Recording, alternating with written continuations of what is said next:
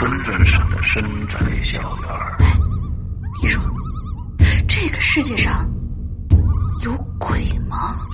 夜幕下的私人旅馆。我杀人了！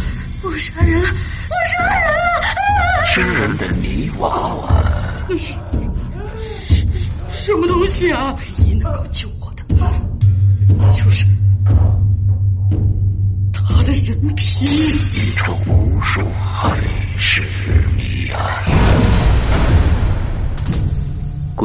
天为你带来蒋家小院，作者清水衙门，由龙鳞播讲。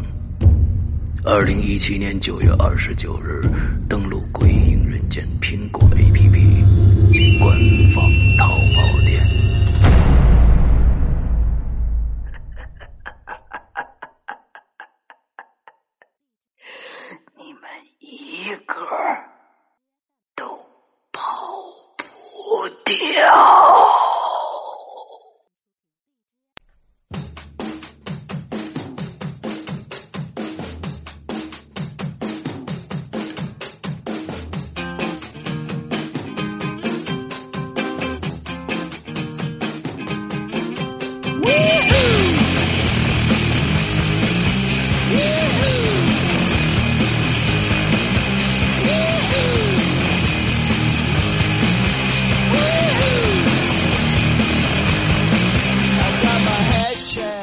各位听众，大家好，欢迎收听影留言，我是施阳，我是大玲玲。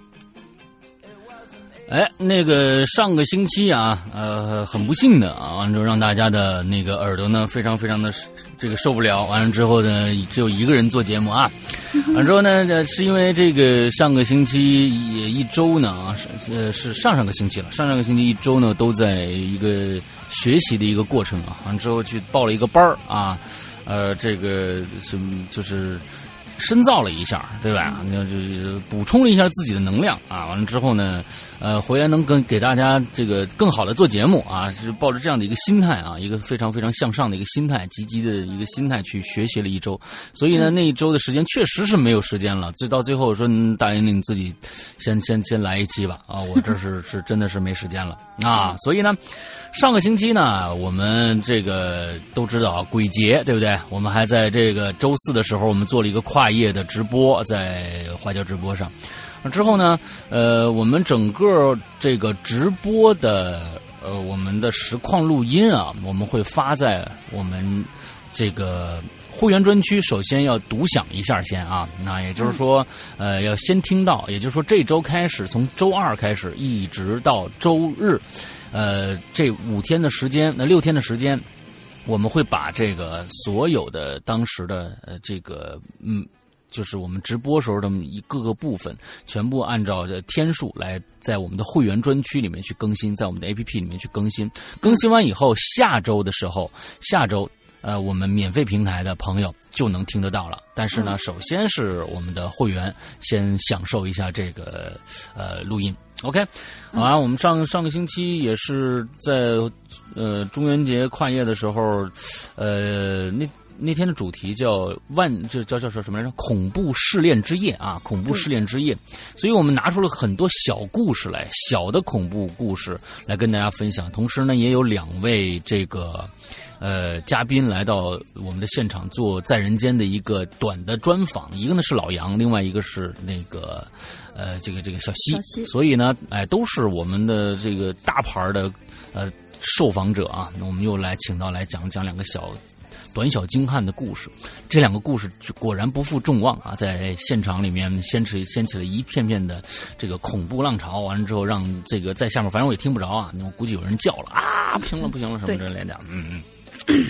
好吧，啊，这个这就是上个星期的事儿啊。反正呢，呃，基本上呃，我们最近也好像没有什么太多的事情要发生啊。完了之后啊，我们的那个安卓和苹果 APP 最新版的这个制作呢。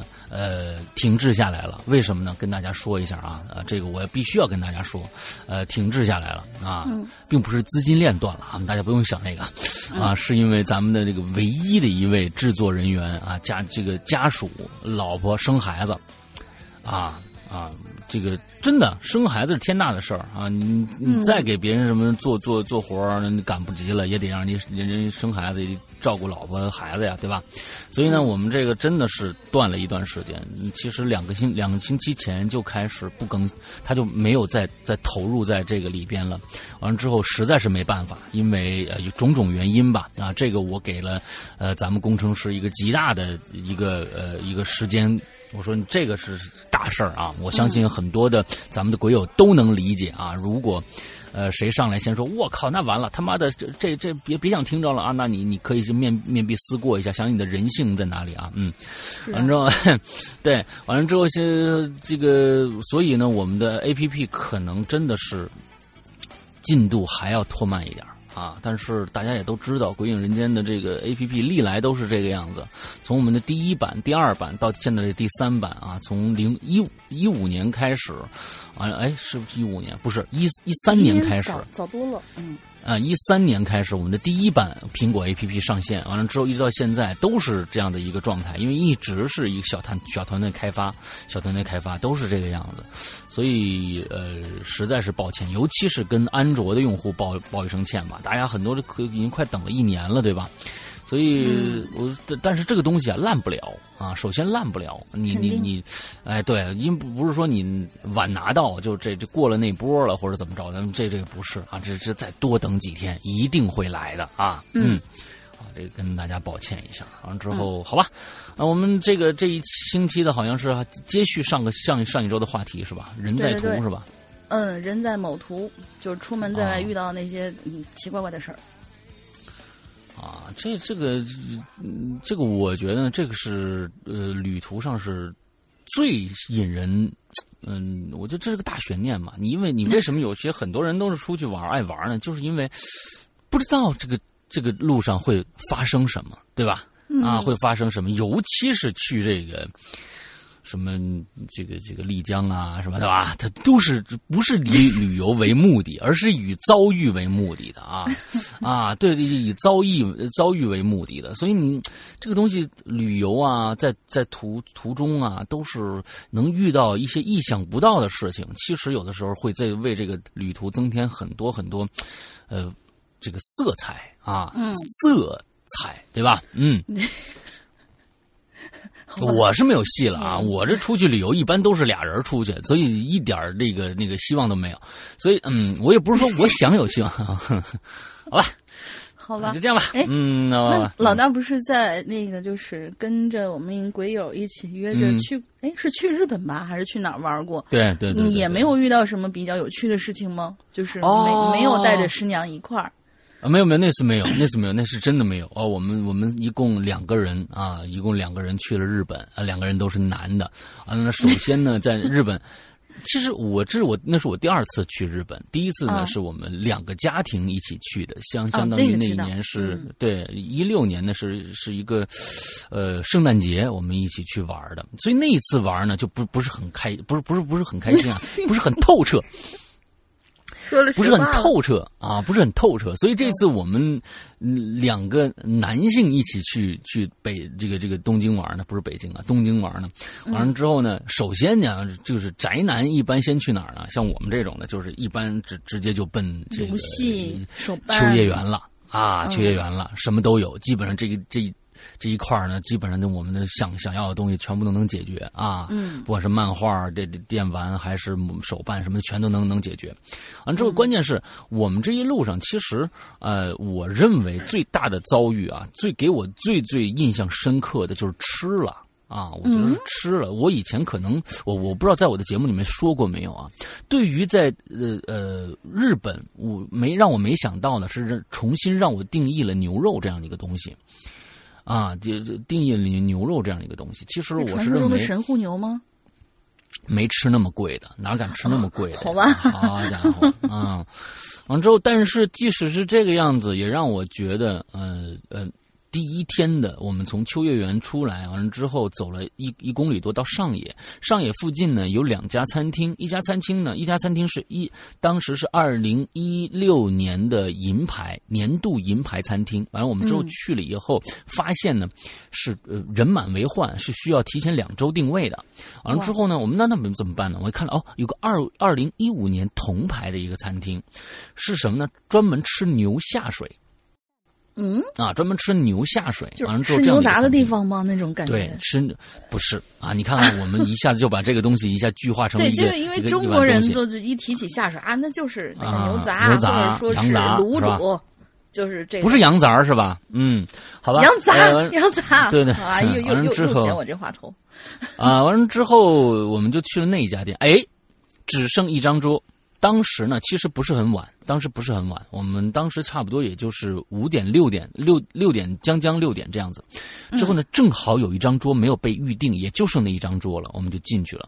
就这一顿饭，让我改变了食材是多么多么多么的重要，肉的原来的味道是什么什么样子的。那就是这一顿饭啊，完了之后后边还有很多次，呃，各种各样的吃上面的一一些体验。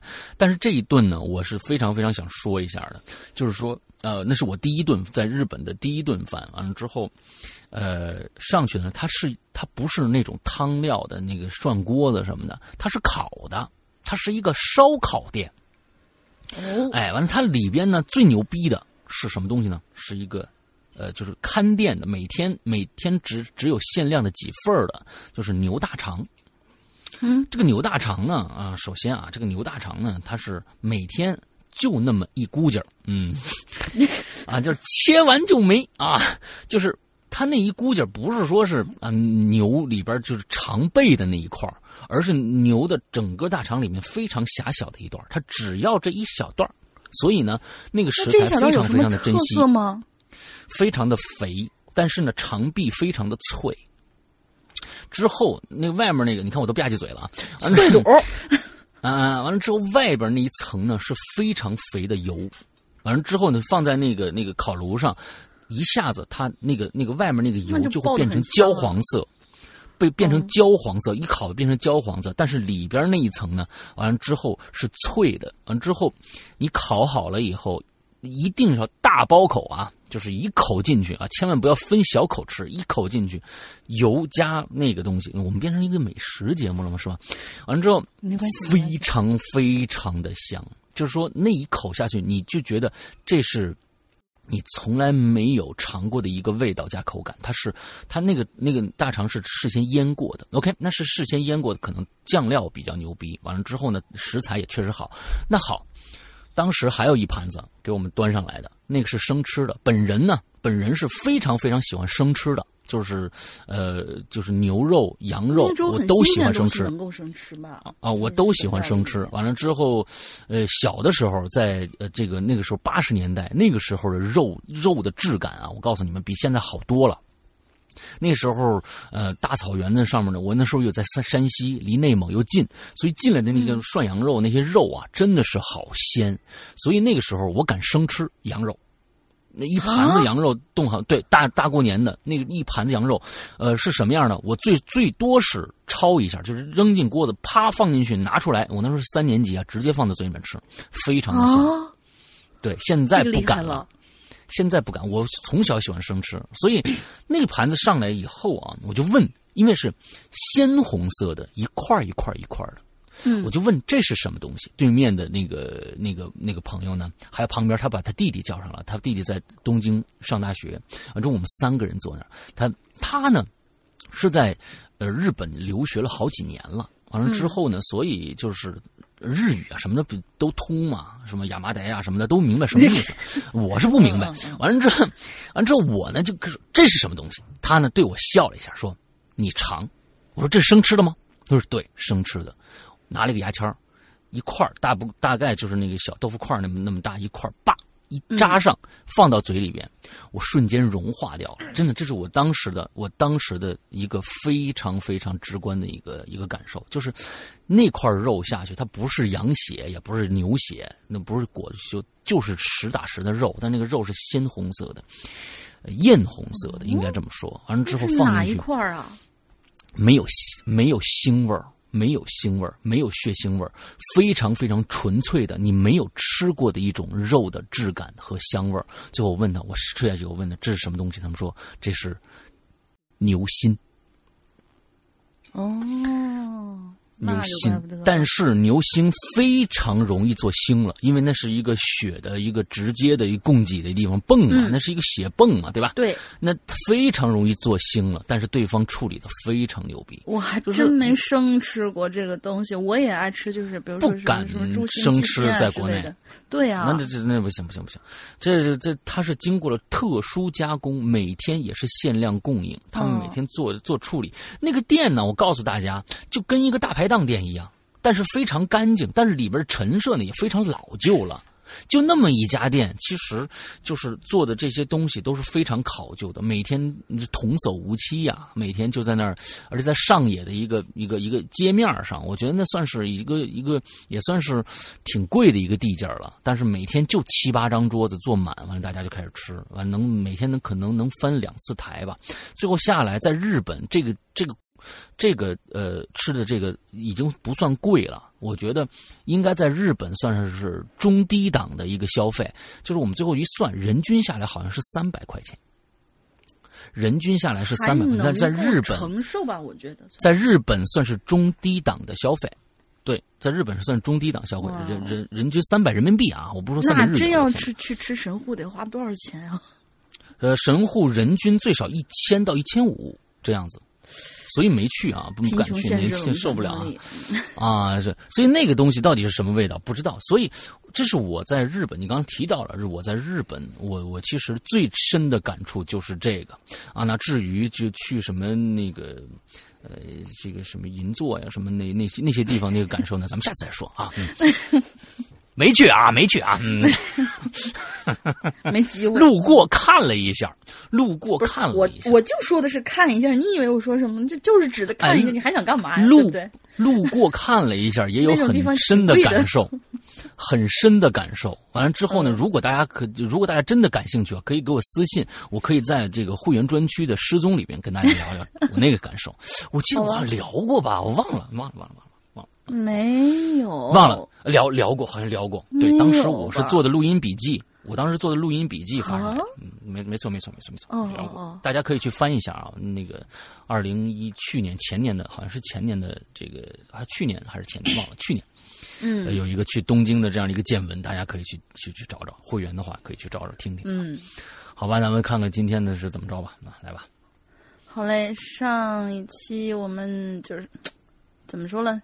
接演人在什么图？嗯，这就是。然后第一位同学就是我是，呸，嗯，你是二货，嗯，你是二货。他又来了。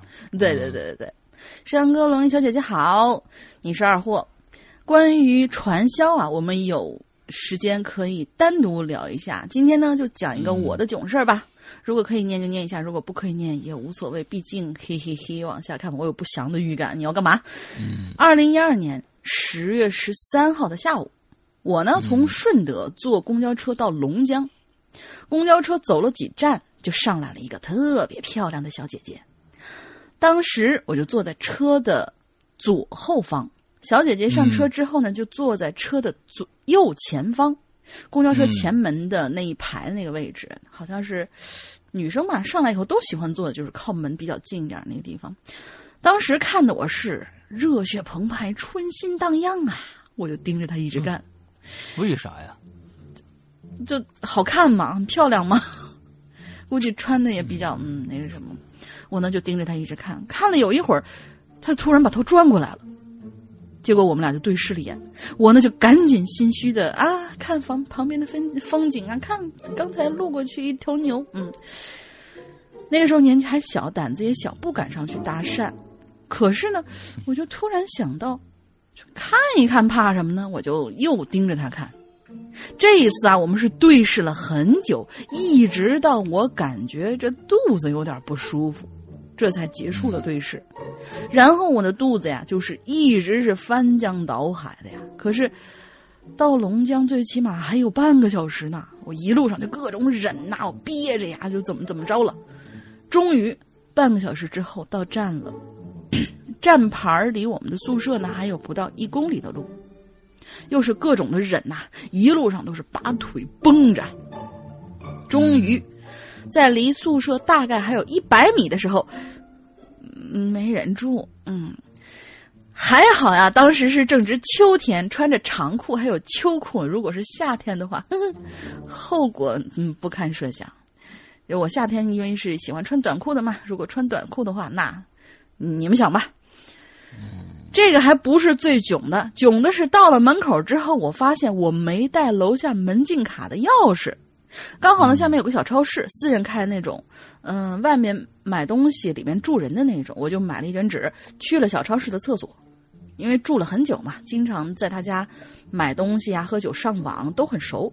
进去之后，我就把我的就就秋裤啊，还有小内内啊，就全扔了。哎呀，人 这咱们咱们这是一个中午十二点发的节目，你让大家怎么吃饭呢？以后这个他这他真的是个二货，你发现了吗？他真的是个二货，你以后看着他的，你就看他以后，你就你就不要不要再发他的故事了啊！嗯，嗯，是这家伙在中午中午怎么吃饭啊？大家嗯。就我们还以为你是把把人家小姐姐怎么着了，哎，留个电话呀，啊互相嗯加个加个微信啊，联络联络。结果你你好，你真没出息啊！你看这个漂亮小姐姐，你就还能跑肚拉稀的，你这就事儿跑跑了那还行，哎，真是。然后后来呢，他就从厕所出来以后，正好有人从从宿舍出来，把门禁打开，他进去，然后洗了好几个小时，洗了好几个小时的澡。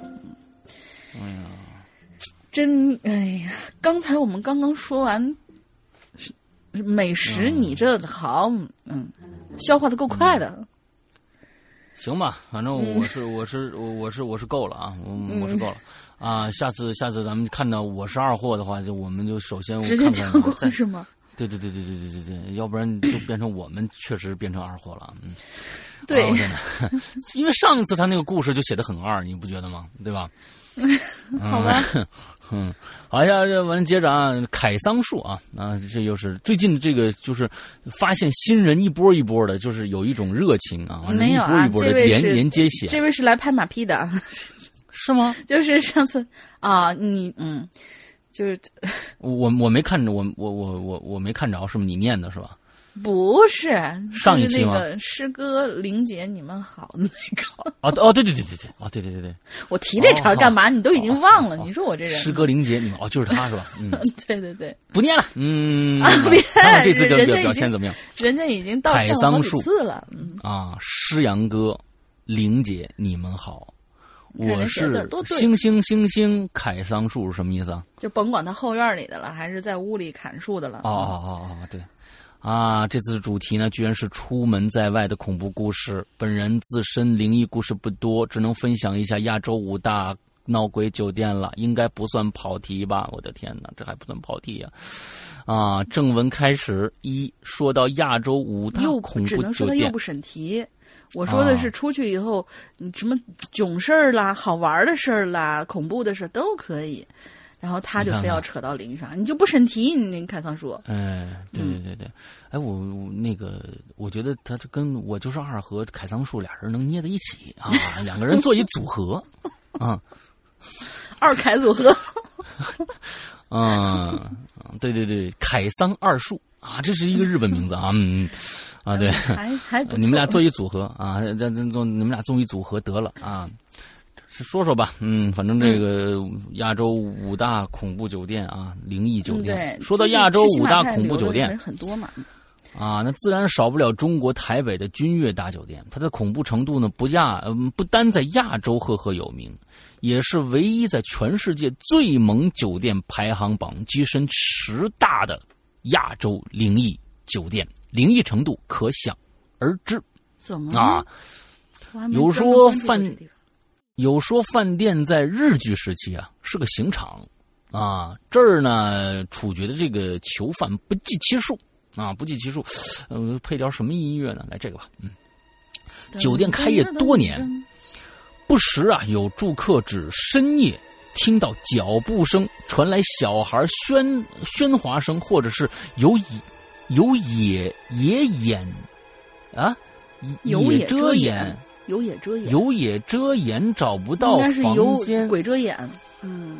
啊、有鬼遮眼找不到房间的灵异事件。啊，其中呢最广为人知的是二零零一年时，韩女星金贤正来台参加金钟奖颁奖，来到呃下榻君悦，他发现房间的电视不断自动的开启，把插头拔掉后也没用，而且呢，在电视屏幕上慢慢出现了一眉样头颅嗯某样头颅。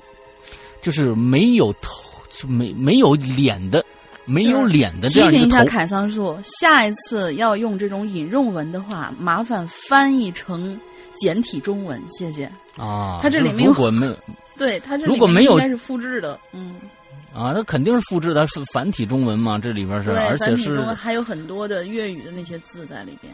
没，如果我不懂粤语的话，我就没有办法给你翻译。我告诉你啊啊，这是我扎实的粤语功底啊。嗯，当他打算拔足狂奔的时候，发现自己被灵异东西压着，动弹不得。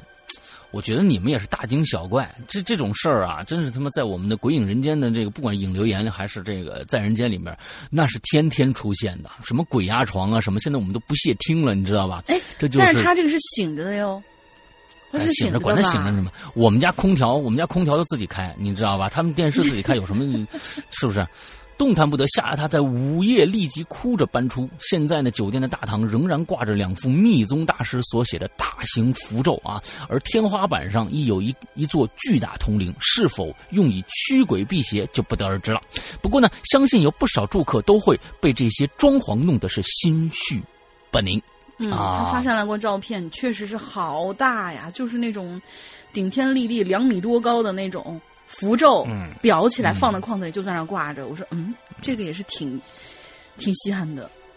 嗯，他其实这这五个五个这个帖子呀，咱们在某一年的某一次的引流员里面我念过，而且嗯就是我念的，字儿都一样。嗯，是另外一个人贴的啊好吧，啊嗯，完念念一遍吧，那就那再跟大家普及一下啊，这有什么可普及的啊？这马来西亚啊，云顶，这是肯定知道啊，就我因为我们这个我们的呃明哥，这个云对对，明哥经常去云顶啊，高原酒店。相传酒店和赌场开业初期，有数十位孕妇一同入住。期间呢，他们向这个腹中胎儿施展巫术，啊，胎儿化成了灵体，并养在挂于窗口的风铃之中。他们会引起房客赌欲，让他们呢到赌场是一掷千金。故赌场呢一直是客似云来啊。其后呢，有一名男子啊受灵体迷惑后，赌至身无分文，之后在酒店就自杀了，更更化成了恶灵追打灵体的这个灵异传闻。鬼打鬼自，此呢，啊，有不少人在深夜会目睹一个面目狰狞的男人追打哭叫的小孩儿哎，这个我倒是没听过哟。啊。第三个啊，这是第二个，第三个位于太古曼谷的皇宫饭店，彭氏兄弟电影《见鬼》亦有提及一九九零年发生在发生的油车翻侧意外。造成上百人死伤的大爆炸，而事件呢，正是发生在酒店所在的街道上。啊，当时不少在附近居住的妓女是葬身火海。酒店呢，其后发生的鬼故事，亦被认为是妓女的灵魂作祟。啊，这这这，这个这挺好啊，嗯嗯，就是第四啊塞塞小纸片的那些，啊，好什么呀？人家嗯，生前也怪啊可怜的，好吗？啊，不是不是我不是我我是我是说这个地方，就如果是都是那个鬼的话，那有一些人去那儿就那个东莞不是没了嘛，是吧？就可以去那儿。嗯这四啊，嗯，位于日本富士山山中湖的新兴酒店，传说一名叫秋菊秋菊啊，名叫秋菊是到那儿打官司去了。呃，秋菊的女导游带团到酒店后，在房间自杀啊。自从因为没有给一个设法，嗯，从此呢，酒店住客在晚上都会听见奇怪的拍门声，据说啊是秋菊的幽灵在拍门唤醒团友出发去看护士山啊。嗯，要逃很敬业啊。加上这个附近呢，就是日本的自杀圣地青木原树海，故特别令人心寒。酒店几乎没有日本人入住啊，多是招待东南亚的旅行团呐、太可恨了。怎么把它炸了呢？那毕竟是在这个富士山脚下，这个神灵聚集的地方，肯定会闹出很多事来。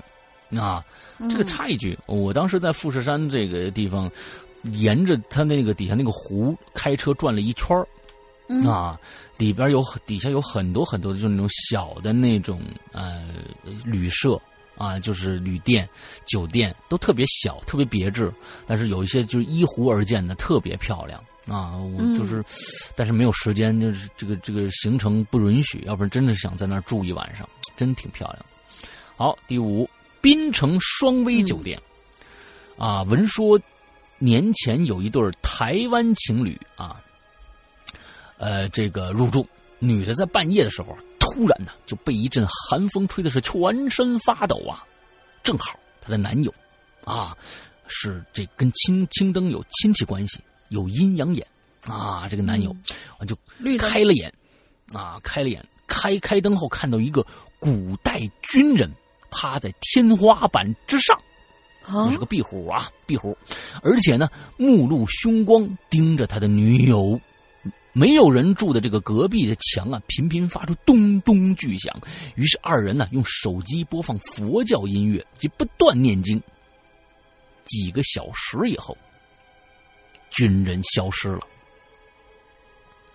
那是军人累了，跟你念那个估计没关系。对呀、人家到这儿、啊趴在天花板上，其实挺挺辛苦。嗯，啊，终于码完了。你那是码的吗？你那是马的吗？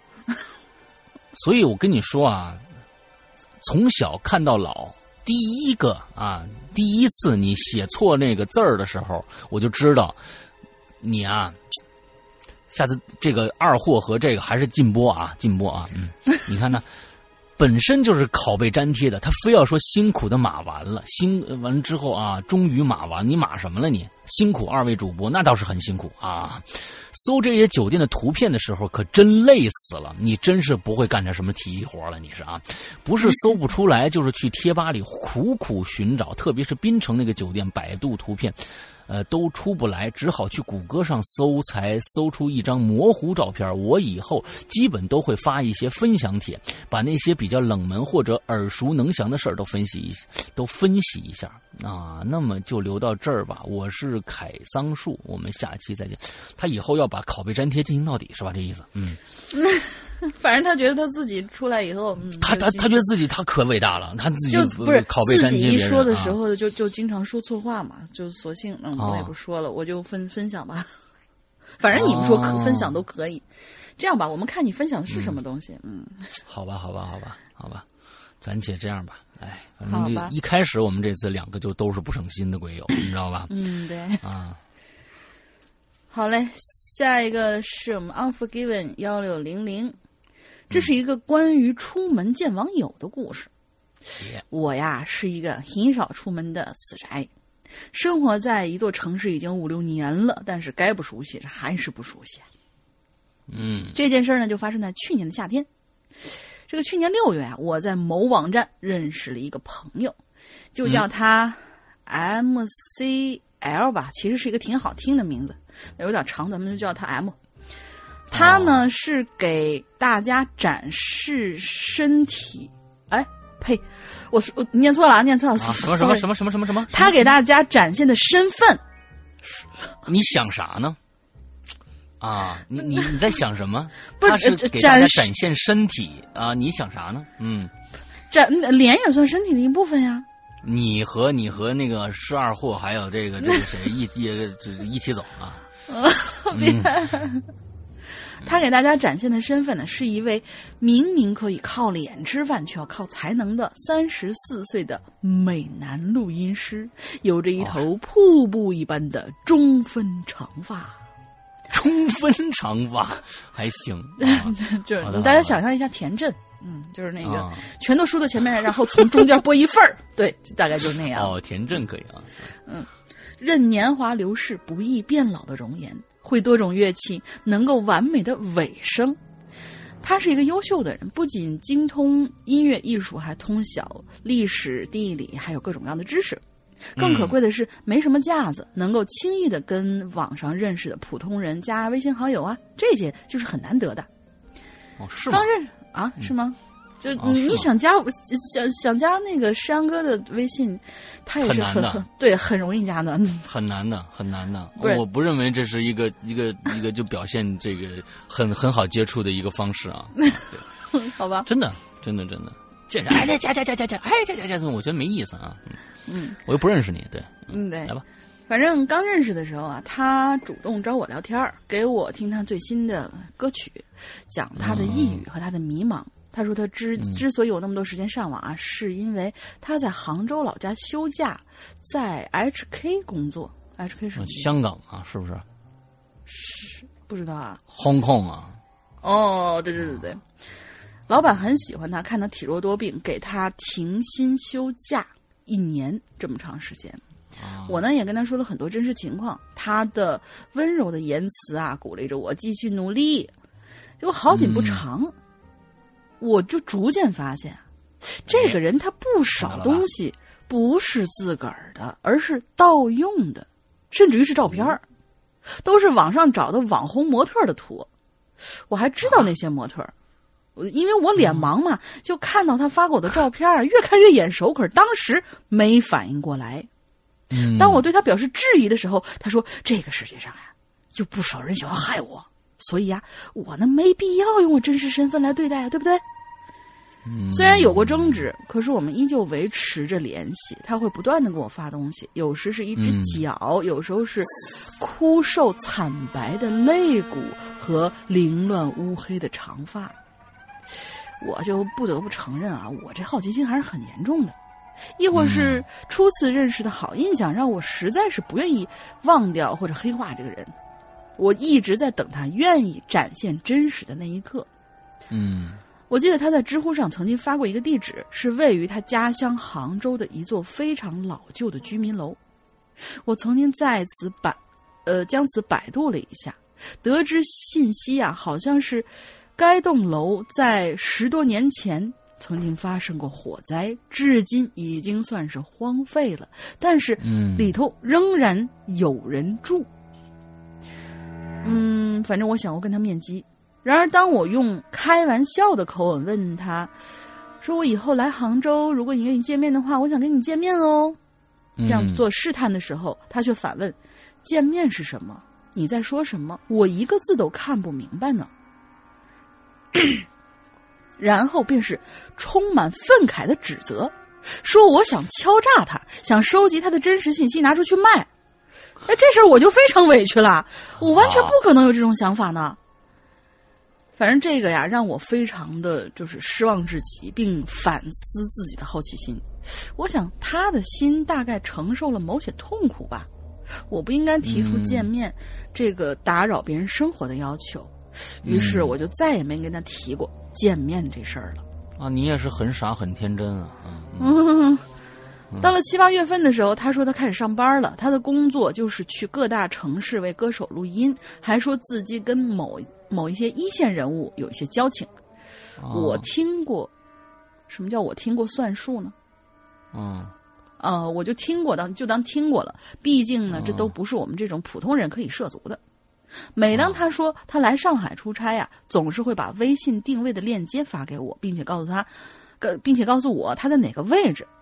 这个就是一件很奇怪的事情。难道不怕嗯我去跟他偶遇吗？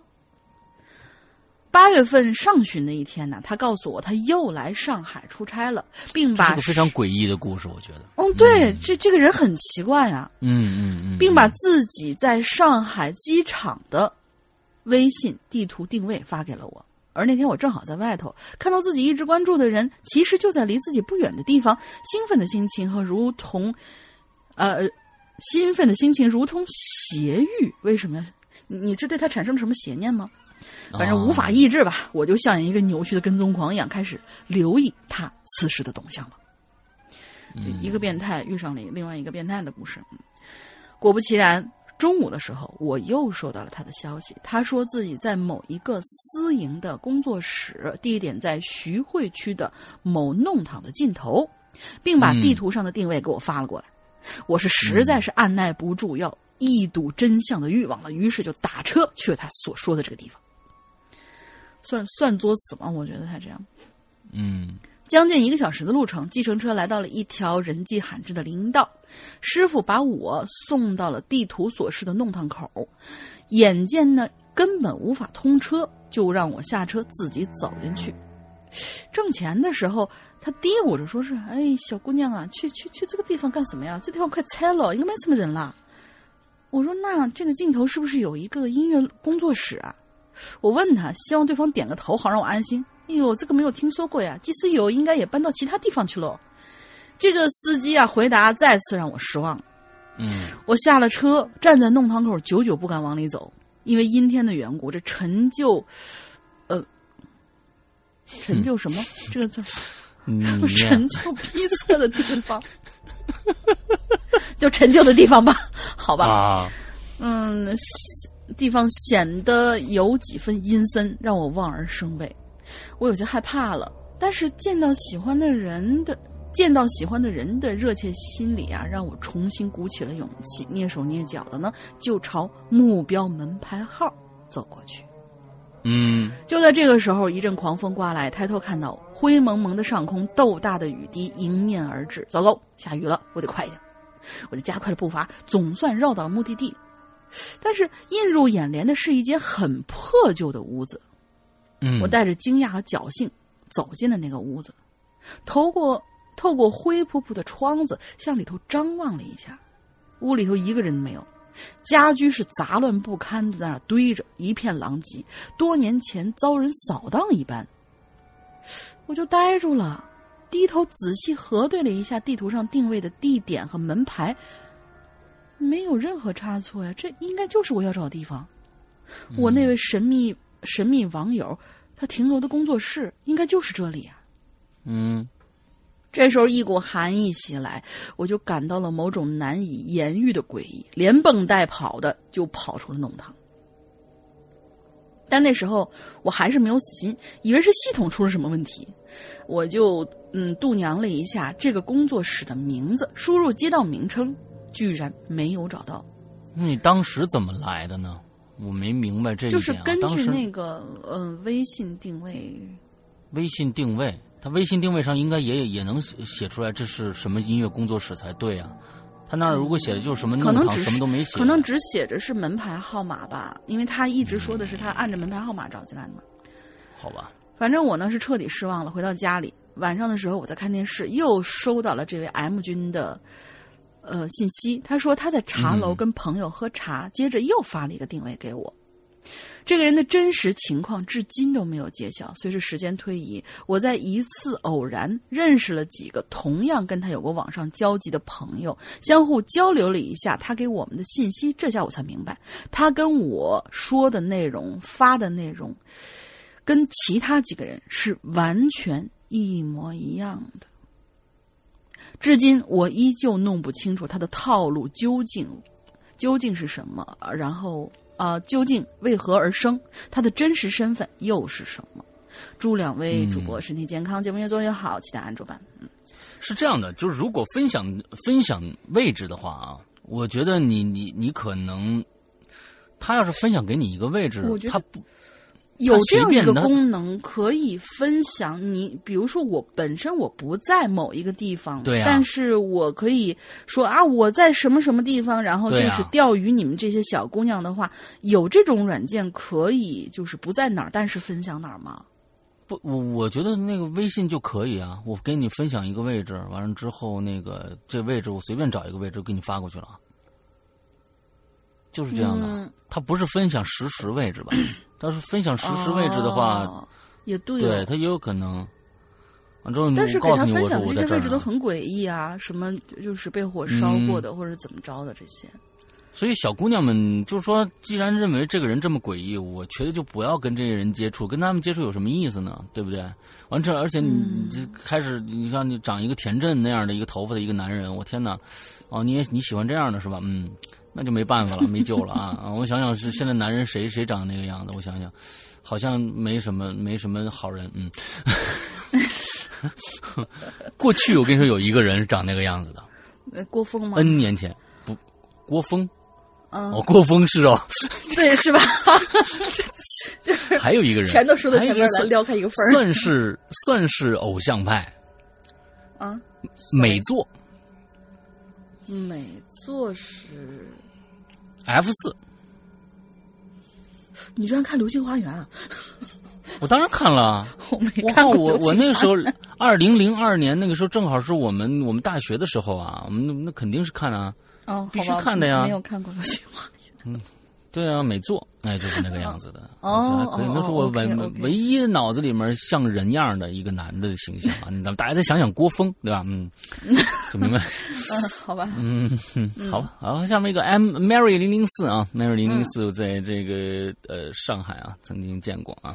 嗯，这个山羊哥龙陵妹子好，这次名字应该没写错。嗯，我又来了，我挺喜欢出去旅游的。不过说实话呀，遇到的怪事儿啊还真不多，哈哈哈哈哈。那你来干什么？不过有一次呢，经历确实让我印象深刻，而且呢，也是我到现在为止唯一拍到过的灵异照片。嗯，哎，我们看看啊，灵异照片。废话不多说，我就直接开讲吧。那是我去韩国玩发生的事儿。我前几年啊，超爱去韩国玩的啊，每次都带大将回来。嗯，每年呢都会去一次，而且呢每次都是清明节假期去。哇，你赶这时尚，因为呢我们家呀不过清明节。另外呢，清明节出去玩的人呢也相对来说少一点儿啊。那是二零一五年的事儿。那年呢，我第三次去韩国了啊，不是去做手术吧？嗯，每年去一次 啊，补补补妆什么的啊。嗯去年四月份，这个韩国呢，在这个汝汝爱岛是吧？嗯，但是汝爱岛吗？不知道啊。举办樱花节，哎，我就是冲着樱花节去的。在汉江边上啊，会有一条这个樱花步道，两边呢樱花盛放，非常的美。如漫步在樱花如怡岛，如怡岛，如如怡岛啊，对对对，哦，好吧，如怡岛啊，嗯，如怡岛非常的美，呃，这个脚漫步在樱花树下还是很浪漫的。我和我妹妹呢，还有她的同学啊，仨人一起去的。我们一边赏花，一边拍照，一边发朋友圈，玩的特开心。哎，我们一边发朋友圈啊，一边看看我妹妹和她同学的朋友圈，我看看有没有什么好看的图啊，可以盗用一下。然后呢，我就发现，我妹妹同学的朋友圈啊，更新了一张我们三个人的合影。我正想欢天喜地的偷图的时候，突然我就发现这张照片有点奇怪。我当时啊，是一刀平的后刘海儿啊，说这个头发啊，嗯，樱桃小丸子，嗯对，去去韩国整过的这个头发啊，是一刀平的后刘海儿，而照片中我的刘海中间呢，有一个很大的白色光斑，几乎占了刘海的三分之一。哎，我看到这个就很奇怪呀、我说，心想我怎么会有这么大的一个反光呢？然后啊，我就把照片放大，在放大到最大的瞬间的时候，我被吓到了。哦，我刘海上根本不是光斑，而是一张小婴儿的脸，哎呦我操，白白色的一团，缩小的时候啊看上去就是个光斑，瞬间我头皮都麻了，人感到晕晕的。当下呀，我把这张照片就发给了我一个阴阳眼的朋友，因为他本身呢也是在有修行的，所以呢还算有点道行。发给他以后啊，我就让我妹的同学呀、把这张照片给删了，我自己也把手机那是给删了。我觉得这个 Mary 零零四特别的聪明，因为我见过他，一看就是一个特别聪明的孩子。有很多人呢，准备还说哟，这么好看一照片，你看我头上还有小孩呢，回去跟你显摆显摆，你知道是吧？哎呀，或者说，哎呀，我把这个照片回去，我放在那个《鬼影人间》那上面去，我我我我我出个名儿什么之类的。哎，你看看人家，马上删掉。我建议所有人碰到这种怪事的时候，一定先把照片删了再说啊。嗯为什么要删了他呢？我我怕呀，把这小孩带回酒店去。那个时候晚上，那到晚上可就不安宁了。过了半晌，我朋友才给我回消息，他说呀，确实是拍着了，啊，不过没事儿，不是跟着的，是无意撞上的，算路过的。不过对我怎么不不会对我怎么样的？嘿，好嘞，有他这句话呢，我也算安了心了。不过我还是把留聊天记录里的这个照片也删了，因为照片啊最能锁魂，而我真的不想把他带回酒店。后来呢，我们就坐在汉江边上欣赏风景，吃吃喝喝。但是我一直觉得眼睛模模糊糊的，看不清楚，头有点晕，感觉真的是有点被冲到了。所以呢，我就开始默念《绿度母心经》。我天，你们这是知识广播啊！这这这这个经都会念。心咒不是美容用的吗？英子姐告我跟我这么说的啊，这这这这这我真不知道，但是她我说我求求你，我我求求你们了啊！你就是千万不要把这些经文呐当成这有这个功效那个功效的，你真的有的时候会会被冲到的，你知道吧？人家本身不是干这个事儿的，你瞎解释，有的时候还绿度母心咒还能美容，你是过去的老佛爷他们不是那个那个佛祖他们还 还每天美容啊啊啊！都都是吧？你你要说美容的话，韩国人又说了，绿度母心咒是我们的。你看我们现在整容为什么？当年就是这个啊，千万别让他们，千万别瞎说啊，千万别瞎说这什么这那的。你别别老听英子的话，有时候他特特别不靠谱。嗯，一开始念绿度母心咒啊，念了十分钟左右，瞬间眼前就亮了，头也不晕了，人也瞬间感觉清醒了。这个时候啊，我就知道啊，这事儿啊过去了。不过呢。我想错了，事情还真没过去。当时我以为没事了，也就放松了。晚上我们吃了烤肉，又吃了炸鸡啊，还得喝点啤酒，吃的是很开心呐，玩的也很开心。特意在外边待待了挺久的，才回到酒店。回到酒店其实还是很正常的。然而睡到半夜两三点的时候，一股莫名的恐惧就把我从梦境中给惊醒了。然后我就开始上吐下泻，并且伴有发烧，一直到天亮，完全没有好转。吃的不新鲜吧？那些肉，嗯，在想这个问题也有可能啊。当然了，第二天的行程就整个取消了。我在床上躺了一天，还体验了一把韩国的退烧药和止泻药。呃，这个躺了一天以后，第二天就完全好了，体力也正常了。后来呢，我和我妹妹研究了一下，我们三个人吃的东西是完全一样的，没道理我一个人病得那么重啊。我们是他们啥事没有啊？所以最后得出结论就是，可能就是不干净。对不起，我猜的。嗯，sorry。可能就是冲到了以后的后遗症。其实我挺幸运的啊，挺庆幸的。我当时直接删了照片。想想啊，如果当时没把照片删了，可能后面事情会更吓人。好了，我的人在樱图啊，樱樱花的樱啊，灵异照片事件啊，灵异照片扫字金这件啊，就到这儿结束了。OK，行行行，我觉得挺好，挺好啊。嗯，确实被冲到以后，好像会有这种。呃，伴有上吐下泻的这样，就是莫名上吐下泻的这种症状症状，那应该就是呃小小的跟你在那个什么一下，然后人家就离开你了，嗯啊，不知道，嗯，对。但我我觉得觉得你的做法非常好啊！那遇到一些自己控制不了的东西，就赶紧就远离，远离是非常棒的一个做法啊！就像刚才那个 Unforgiven 啊，就是它的名字其实就代表了，就是不能忘却。完了之后，你你赶紧忘却了那个那个很恐怖的那个那个郭峰吧，嗯，他说不定就真的是郭峰呢，嗯。就也是做音乐的嘛，是吗？啊，对对对对，哦，好吧。还有呃，对对对，就反正反正我是认为啊，这一定不正常啊，一定不正常。嗯嗯，好嘞，下一个同学叫做一结云烟。嗯，山哥、龙英杰，你们好，我是一结云烟，我是一个高二的新生，从二零一四年我就开始听观影了，一直潜水多年，最近实在是憋不住了，上来冒个泡。你就憋这么长时间，你也挺那个什么的，嗯，这一零一八年了。话不多说，现在进入正文。这个事儿吧，发生在一七年八月的一天。那天呢，我跟我的闺蜜，这里简称小 A，我跟小 A 是发小，两家相邻。一七年的时候，我俩我们刚好初中毕业，一样考上了我们这里的重点高中，然后就在录取通知书下来之后，直接跟几个同学一起抱团儿参加了延安五日游。我看你们好红啊，嗯，嗯，对 呀、啊好好青年，嗯也可能是因为便宜。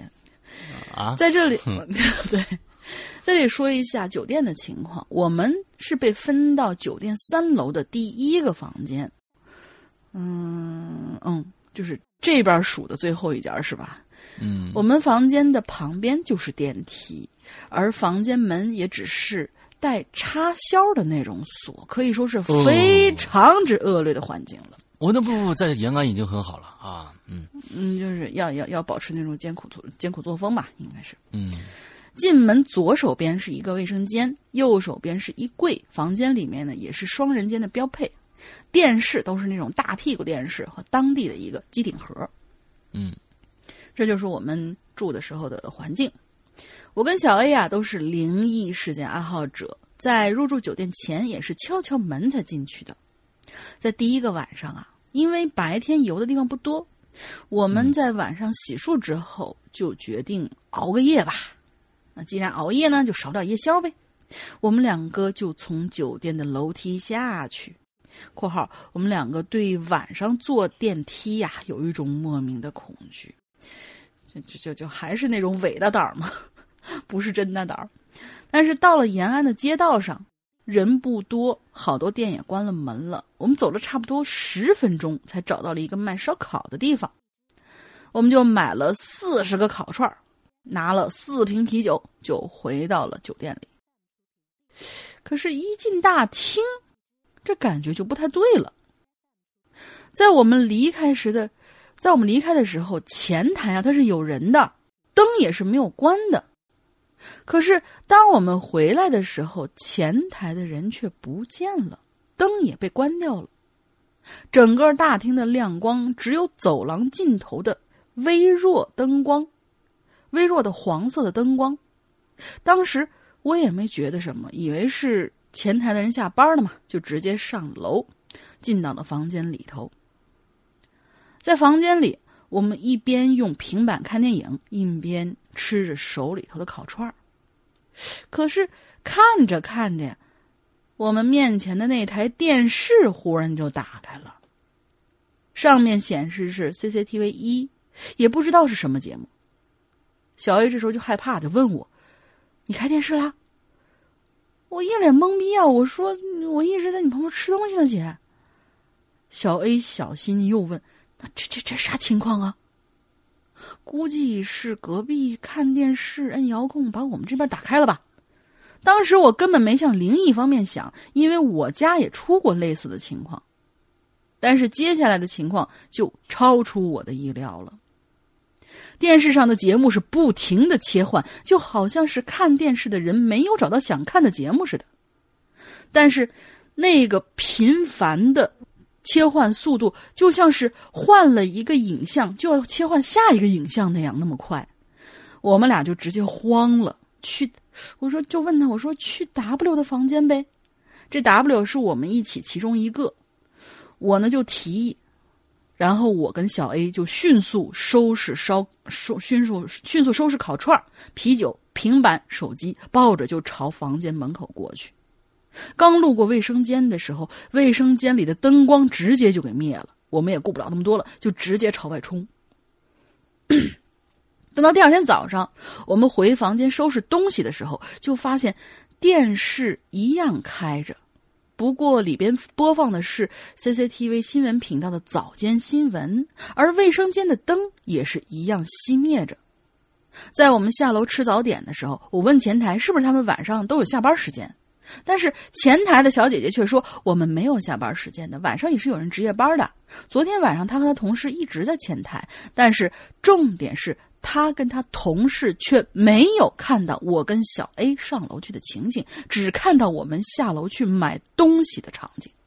嗯当然，后来几个晚上，在我们的强烈建要求下，我跟小 A 厚颜无耻的和 B 住在了一起，也没有发生类似的事儿了。第一次留言文笔不好，请多多见谅。我其实还有很多其呃，还发生过其他类似灵异事件吧。如果遇到合适的话题，我也会分享给大家的。好的，这这这这这个故事也是挺挺挺挺挺诡异的。嗯。嗯，回来的时候感觉就像是进入另外一个时空一样。嗯，OK，好，那个那个那个那个那个，我们下一个啊，嗯。邱天庆。啊，老朋友秋天庆，哈哈哈喽，我又来了啊！嗯。先解答下上次留言的几个问题。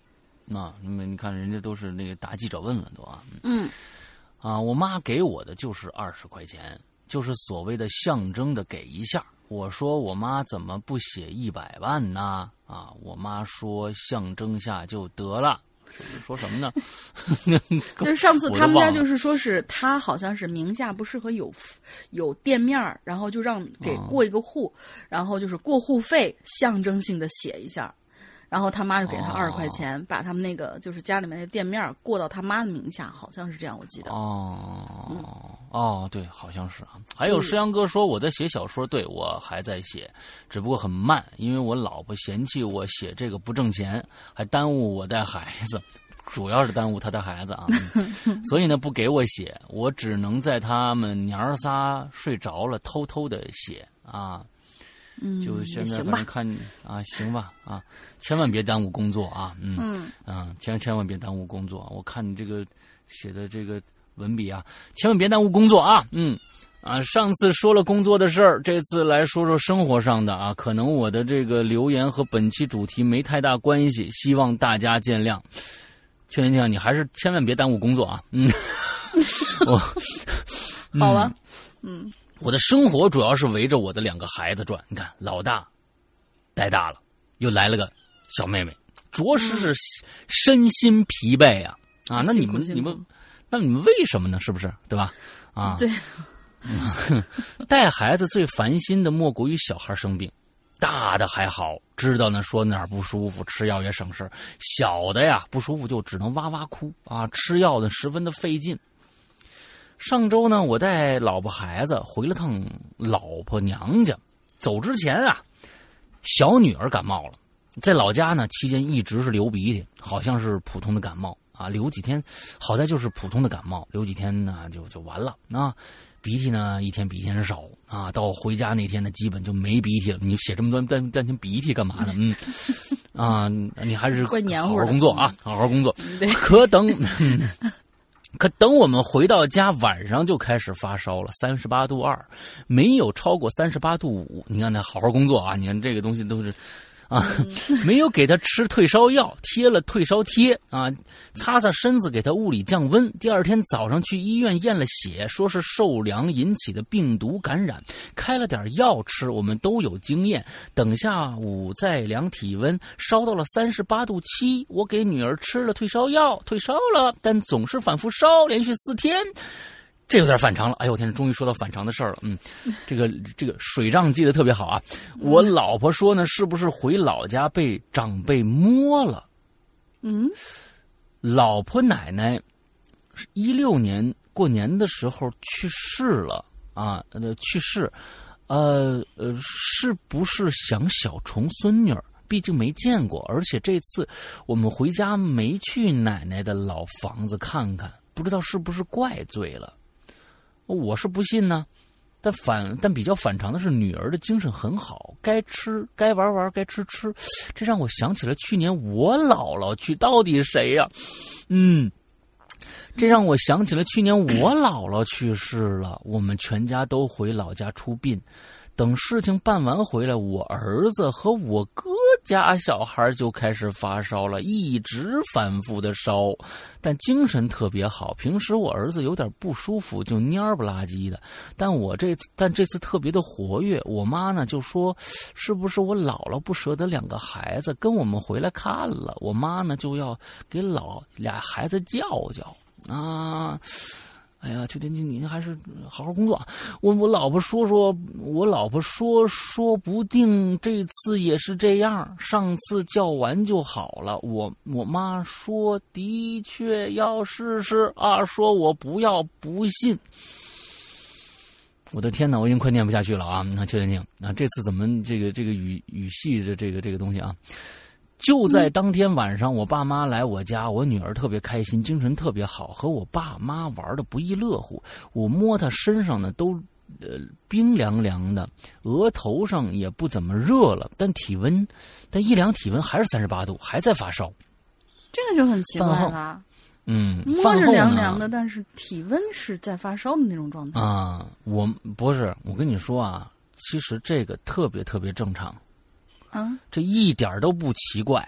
嗯，小孩特别经得起烧，可是小孩要比成人。是的，是的，小孩儿他跟大人不一样的是，有时候他在烧低烧时，为什么好小很多小孩都耽误了治疗？虽然他可能七八岁的小孩子啊，有我说是七八岁的孩子，他有时候发烧的时候，他就是活蹦乱跳的，他没有大人一烧就整个全身难受那个状态，这是小孩经常会有的一个状态，这不是什么中邪了或者怎么着，啊，真的，我小，因为我我小时候，我们一帮孩子都这个样子，发烧了还在那活蹦乱跳，一点事儿没有，三十七度、三十八度都没事儿，可能烧到三十九度了，那确实就有点蔫巴了。三十七度、三十八度有时候不至于，真的，我我我觉得这个嗯我是记得有人好像曾经说过，这个小孩体温是确实要比大人是不是要高点什么？啊，不是那三十八度也确实是，呃，也三十八度也确实是有点高是吧？对，但是你想，就像小孩儿，你比如说去西藏，去各种各样高原的地方，他们一点事儿没有，他们一点事儿，他们不感觉难受，也不感觉缺氧。他很多的孩子的病病的反应，尤其是发烧的时候，他他自己反映出来，你摸头是热的，但是呢，反映出他他好像还活蹦乱跳的。我小时候就这样，我们身边那一帮那个那个那个工厂孩子们都这样，所以我觉得这个不是个什么特别不一样的事儿啊。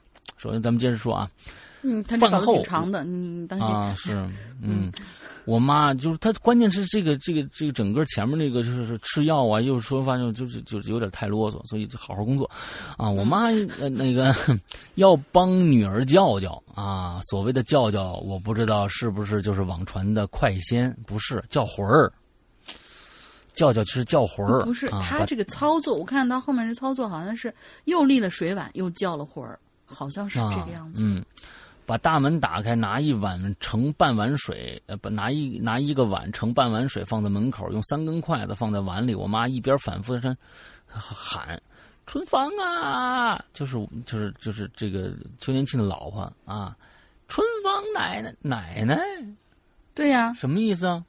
啊，春芳的奶奶，这是喊春芳的奶奶是吧？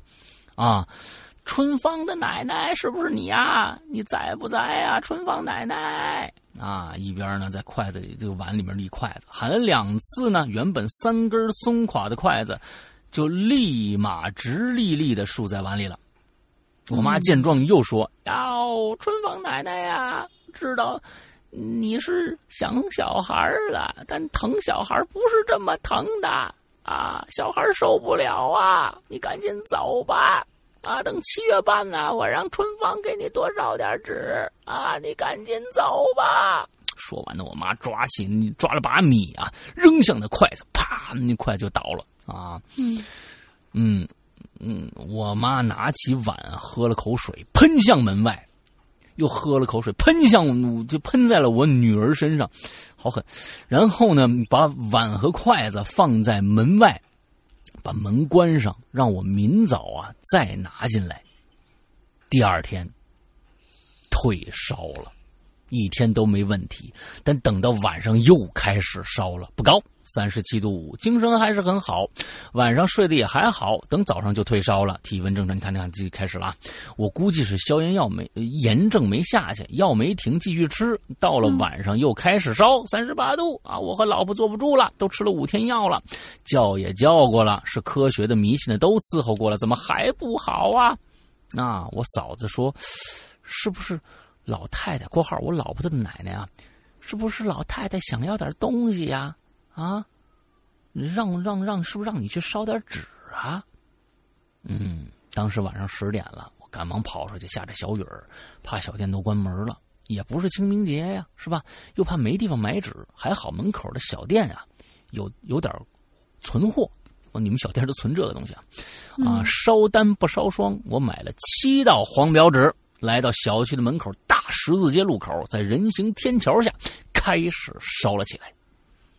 一边烧一边小声重复念着：“哎呀，春风奶奶呀，来拿钱呐！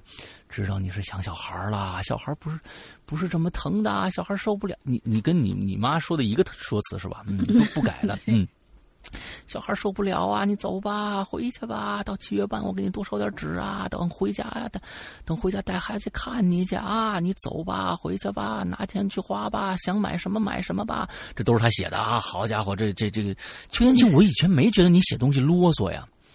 这这个觉得可能是太累了，嗯。哎呦我的天哪！你这真得好好工作，不能写这个东西了啊！这是真是啊。嗯。啊，就没什么希望了。看这个，反复说到纸烧成灰烬，火烧火灭了才走。回到家呢，孩子们都睡着了。我在客厅里呢坐了一会儿，才进卧室。老婆说呀：“闺女已经退烧了。”我心想：“嘿，这这效率也太高了，是吧？”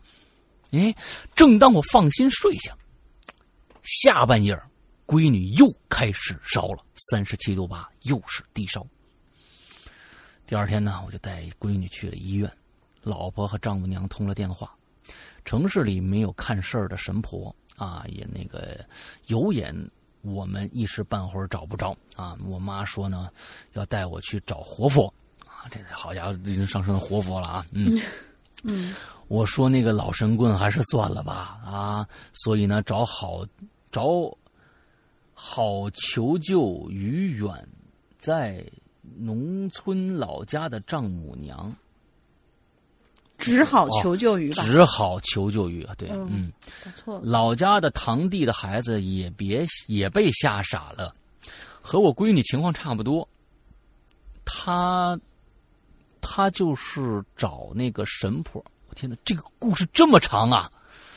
全部是这今天吃了这个药，明天吃了那个药，今天吃了那个药还不退烧，再吃药，我的天哪！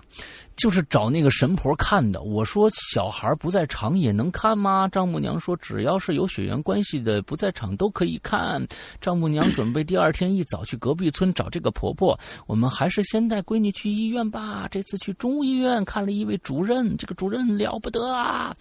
找他看的人特别多，挂号特别的难啊！你看都写啊，他不上班的时候呢，儿科都没有人；他上班的时候，人山人海的。所以呢，我们家两个小孩啊，不是特别要紧的病，都挂不着他的号，实在太麻烦了。嗯，邱元庆，你是不是被什么上了身了？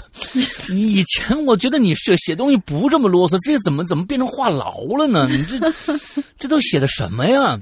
嗯，你真得好好工作，好好看孩子。我跟你说啊，干点正事儿吧。嗯，早上五点太累了，我估计是太累了，太累了还写这么多啊！早上五点我开了，很多事情可吐槽嘛。嗯，跨越半个合肥去挂号，挂了两个小时，到七点开始正式挂号，就这样还要挂不到的时候，这次。还好这次有号，我的妈呀！你就说挂上不就完了吗？我前面排队没几个，最后呢，我挂到了四十七号，买点早饭回家给两个小孩伺候起床，吃好饭再开车带小孩去医院看病。我的妈呀！到医院儿科才得知这个主任病了，今天只有上午出诊，而且只有五十个号，下午他自己还要去看病，好险！要是我早上晚几个人挂号，或者下午来就扑空啦。Oh。My God，咱们简略一下好吗？就是最最终他最后医生告诉他们说是要相信相信科学，这个是炎症啊，这个是炎症。OK，好，那咱们不说了。我开了药，我我跳着看啊，我跳着看啊，我我我邱天庆真的是，嗯，主任也让我回家验个血，还有炎症啊。好，咱们就说啊，开了药了啊。中午丈母娘来电话说。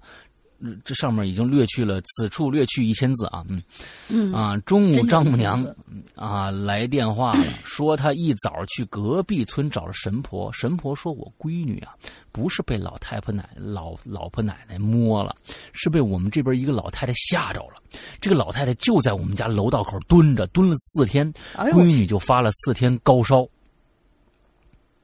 丈母娘说：“神婆已经把那个老太太赶走了，具体做了什么，用什么方法就没说。我知我不知道。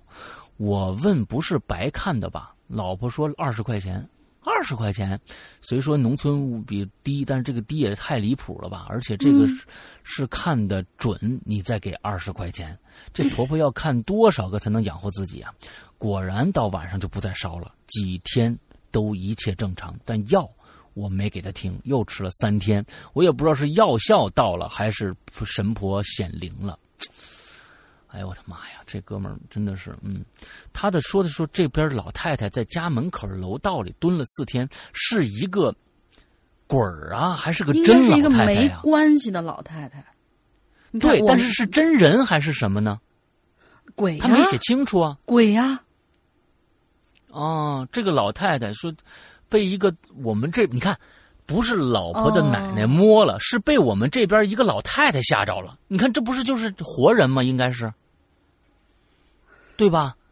这个老太太就在我们家门口。理解了。是的，你像神婆赶神婆赶走的应该是哎鬼老太太，但是呢，蹲了四天，在我们楼道口蹲着。你说就一，比如说就一个呃那个收废品的，他在你们家这、嗯这蹲了四天，这也叫蹲着，嗯对吧？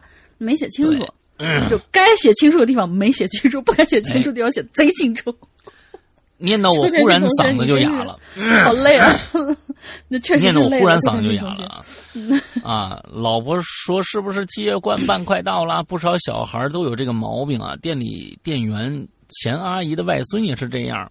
我我我我不准备再念下去了啊！后面跟完全跟我来，我来，我我我我来结个尾，我来结个尾，就是白天还好，晚上起来看报纸，什么出去玩儿，这没什么尾啊，这个呃，听完我就后背一凉，我说四五个岁大、四五岁大的小孩大字不识要看报纸，这钱阿姨就很着急，我妈就给他找了活佛，活佛说他这外孙身上有东西，给他打个电话就能解决，牛逼呀、人家悬丝诊脉还得见人呢，他打个电话就能解决，据说要了四百块钱。反正今天早上我去店里见到钱阿姨，问她看之后怎么样，我就看见我妈呀在那不远处一直小声摇头说根本没有。反正我还是期待，就是我们那个要二十块钱的神婆可以面撕一下这位要四百块钱的活佛的。嗯啊，这也是这样的，是吧？啊，那这个东西跟价钱啊有没有什么直接关系，不知道啊应。该真没关系。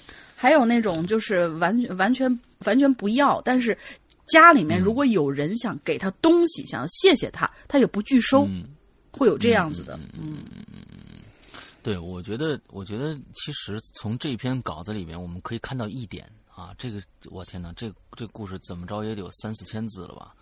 啊，有两 两三千字，两三千字啊注意，啊！完了之后，我发现了一点，这里边呢是是一个赤裸裸的邱田庆对带孩子这件事情的一个一个一个控诉，你知道嗯控诉，你知道吧？就是哎呀，我的天呐，太累了。就是哎呀，我我今天上午又给他吃了药，那下午又给他以前不是这样的。我觉得邱天庆以前的故事还可以啊，怎么这次变成话痨了呢？你这个不是被什么上身了哈？嗯，完了，好好反省一下啊！我觉得真的，老婆说的对啊，还是好好工作，好好带带孩子就就。但是你要想想看，作为你老婆来说的话，为你生了两个孩子，本身就是这二十个月就已经把稀稀里哗啦耽误进去了，之后还要把这孩子带大。你嗯说爸爸能有就是放下，哎，我太累了，我去写写东西，然后你们你嗯们都睡吧，怎么怎么样？妈妈可是所有的孩子，只要就是一有点什么乱七八糟东西，妈都得跟着折腾的这种。所以嗯你辛苦的同时体体谅一下你老婆的得有多辛苦，估计比你哎，辛现在苦十倍。其实啊，嗯我觉得现在这个这个时代啊，现在这个时代也不一样了啊。身边嗯我、我身边就有好多妈根本在家里面完全什么事儿都不管的，对，这我见过，这这比比皆是啊。妈完全生完孩子跟那孩子跟他完全没关系，跟跟跟不是他孩子一样的。这我也完完全全身边完完全全有这样的娘。啊但是但是毕竟得，就是说是，但是咱们咱们退一万步讲，他那十个月他得担、他得担着呀，对不对？就是各种各样的身体出现各种各样的症症状，然后是母亲的母亲生育的伟大，我们从来不否认啊，我们嗯从来不否认，我们只是否认一些一个，就是说他们只把这个当成一个工作的人，他们并没有把这个就孩子当成一个一个，他没有亲情关系，出去生完了以后完全就是没有亲情关系，就那他们这小孩怎么办呢？啊，就是家里人带着。啊，家里人丢给带着家里人比比皆是。我身边有最少有三四个家家庭都是这个样的一个状，这这这个状态。好吧，真的，真的，那可能真的就是家里头，就是说是哟，你看你这什么什么娶进来，怎么也不生的，说啊生生生生，我给你生，生完你带，就而且我就就是告诉你这样子，嗯。还不是大城市的，都是啊。小城市老家那边的，各种的小城市的这这这种人倒多，真的，这几个人都不是大北京城市的人。人家都不生，都负增长，啊，呃我我身边的我身边的北京的这这这嗯爸爸妈妈都是特别特别称职的。我我我觉得这个这这这个，我并不是说邱天庆这边啊，我只不是说，我刚刚反过来说，嗯，不是说爸爸呃就一定要怎么样怎么样。其实有时候妈妈生完孩子也不管啊，这这东西不是说妈妈就也有一定是伟大的母亲啊，母亲一律都是伟大的，不。很多母亲他妈的也是挺挺挺可恨的啊，挺挺遭人恨的啊，因为我身边就有这样的人，不说了这事儿。嗯啊，下面一个，嗯，嗯，小鼻沙门，哎，是小。小我我我我我哎这次上次查完这次就忘了啊，这个字儿哎上次我一定要念对，是吗？嗯，我忘了，嗯，等等啊，小皮，对对对，还真是小皮啊！那那那那说明我记住了，小皮沙门天同学，一定要把这字儿念对。石阳哥、龙妹子好看前面又是各种长篇呐、我呢就浓缩一下。哎呀，太欢迎你了，对，好孩子。为什么每次我想留言的时候，前面的鬼我都写那么多嘞？就就他吐槽、他这也不，短呐，嗯还还成吧？啊，嗯，就就但愿吧。本人的家乡呢是在南方一城市，长江支流蔓延而过，蜿蜒而过，将城市划分成南和北。家在南边儿一天呢，我跟朋友相约去北边儿踢室内足球。中午出门的时候啊，是晴空万里。这你的铃声啊，这回是不不赖我啊，绝对是个运动的好日子。但是就在我们踢球的几个小时里，室外开始狂风大作，继而暴雨倾盆。这作为踢球的人，对一般的雨势啊是不会有什么担忧的。只是那天我们踢完球的时候，雨势已经大到可以感叹人类在大自然面前的渺小。你不是住在南京吧？啊，暴雨将我们所有人留在了球场附近的小餐馆里两个多小时，才哇哦些微有了减小的趋势。我们就决定趁这个勉强还能容忍的雨势，趁早回家。嗯豪情满怀的我们没跨出几步就开始怀疑人生了。头上的雨呀、雨倒是还好，这脚下啊不是，应该是膝盖以下全是水呀、哇，更深之处的水位到达大腿大腿根儿的都有。当时的我的身高至少有一米七五了，这种程度的积水在我们这儿其实不算少见，只是在这个地段很陌生啊，脚下势必是得步步留神呢、我们几个男的手拉手艰难前行，如同抗洪时期住的人墙的战士一样。嗯，途中遇到碰过呃碰过几次，途中确实碰过几次，一脚踏入了深坑，瞬间水没过腰的那种情况，以及在水流湍急的时候失足摔倒的窘境。好在没有成为消失在消失的井盖此类的标题题材。嗯嗯，前往公交，呃，前往公交站的一路上，雨势渐渐便没有了。有的更呃有了更多的精力去感受下半身的碧波荡漾。不过 很快，嗯 下半身碧波荡漾可还行。不过很快，这种凉意就传到了心头，因为公交瘫痪了，交通通瘫交通瘫痪了，公交不能走了。当时那种时代，智能手机还不普及，我们都不认识附近的路啊，只能是硬着头皮等。嗯大约半个多小时之后啊，我们等公，我等的公交车终于完成了诺曼底登陆。我和一位同学，呃，同学朋友啊，阿尔法，提高 big，提高提高逼格，不想用啊提高 A，big 啊，好吧，阿尔法，那对，阿尔法同学登上了这辆两栖公交车，嗯让我们挂起一档，公交推开波浪，水面漂浮着泥土黄沙，四周环绕着熄火的车辆。他唱上了，下车了！司机打破了平静，说是前面积水太深了，加上水面上涨，过桥有危险，无法再往前开了。就在我们下车不久，这雨又来了。好在啊，如今所处的位置已经接近我们比较熟悉的市中心区域了。最坏的情况也就是走回去嘛。嗯，当时我们首选还是公交，冒雨啊，一路躺到了市中心的公交站。大半个小时之后，却一辆车都没来，看来这公交啊是彻底停运了。嗯哼，最后，凭借我和阿尔法不断呃不惧狂风暴雨挺身而出的精神，抢在呃抢在几位打着伞、行动略有不便的妹子之前，打开了出租车的车门。你这也不太不够意思了，哎不是公交都瘫痪了，出租能走？那出租不得没顶了吗？我在觉得，车辆驶过大桥，水面已经俨然逼近了桥面，桥洞几乎都在水下了。看到这暴雨在是，看来这暴雨在上游已经积蓄了不少的力量，一路是劈波斩浪啊，到了我们的小区。由于小区小区啊地处还是低洼，依然可见，呃，依然成为了可以泛舟之地。嗯，回到嗯，对，嗯，回到家门口，家中的两位老人呐、我的阿公阿婆都已经开始抗洪了。我们、我也赶紧清洗一番，加入了抗洪队伍中。嗯一直到晚上十一点多左右，家中的灾情基本得到了控制。这一天真是一波三折啊！原本一个小时的路程，花了将近五个钟头，过程之之中也有诸多狼狈和潜在的危险，但是个人还是很喜欢雨的。嗯，整个囧途都还算是乐在其中吧。北京前几天那几场大暴雨也挺爽的，要不是为了上班，真该享受一下。啊哈，那 嗯嗯这这这这哥们儿，那嗯，还行，嗯嗯、呃这个嗯，好吧，嗯、他最后还有一句啊，就是这个挺无聊的故事，可念可不念。这次留言主要是因为大玲玲，因为我也比较懒，但是大玲玲懒的可以啊，不许黑我大水瓶。大水瓶是神经，不是懒。什么叫大水瓶啊？呃，哦就是水瓶座嘛，水瓶座是神经啊。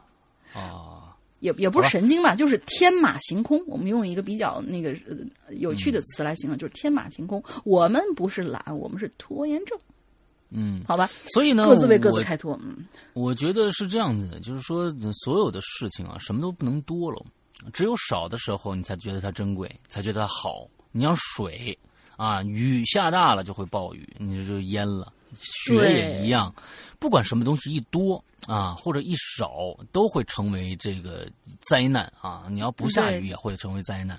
这雨多了也不行。想当年在嗯在几年前吧，在你那几年前最大的那一次呃北京的那次洪灾，那、就是其实这一次，我觉得呃我看到了改进。在我记得我记得是三年前，有一次突发的暴雨，在北京，其实那次的暴雨跟这一次北京的暴雨比起来，那一次的比这次还要小。那？那对那一次呃几年前的夏天呢，突发了一次大暴雨，完了之后，整个全市的交通基本上陷入了个瘫痪的一个状态，而且当时我正在路上，我花了哦五个小时才回到家。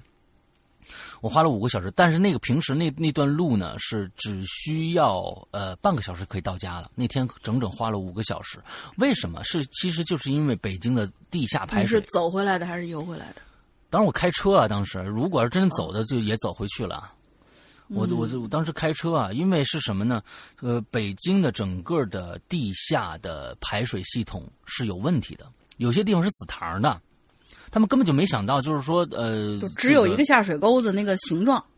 对，是吧反正只有一个下水沟的形状。完了，尤尤其像最厉害的是呃莲花池那一块儿就是西北京西站那附近，那整个那是一个大下坡。大家在北京去在西站去过的话，都知道那有个大下坡，巨大下坡。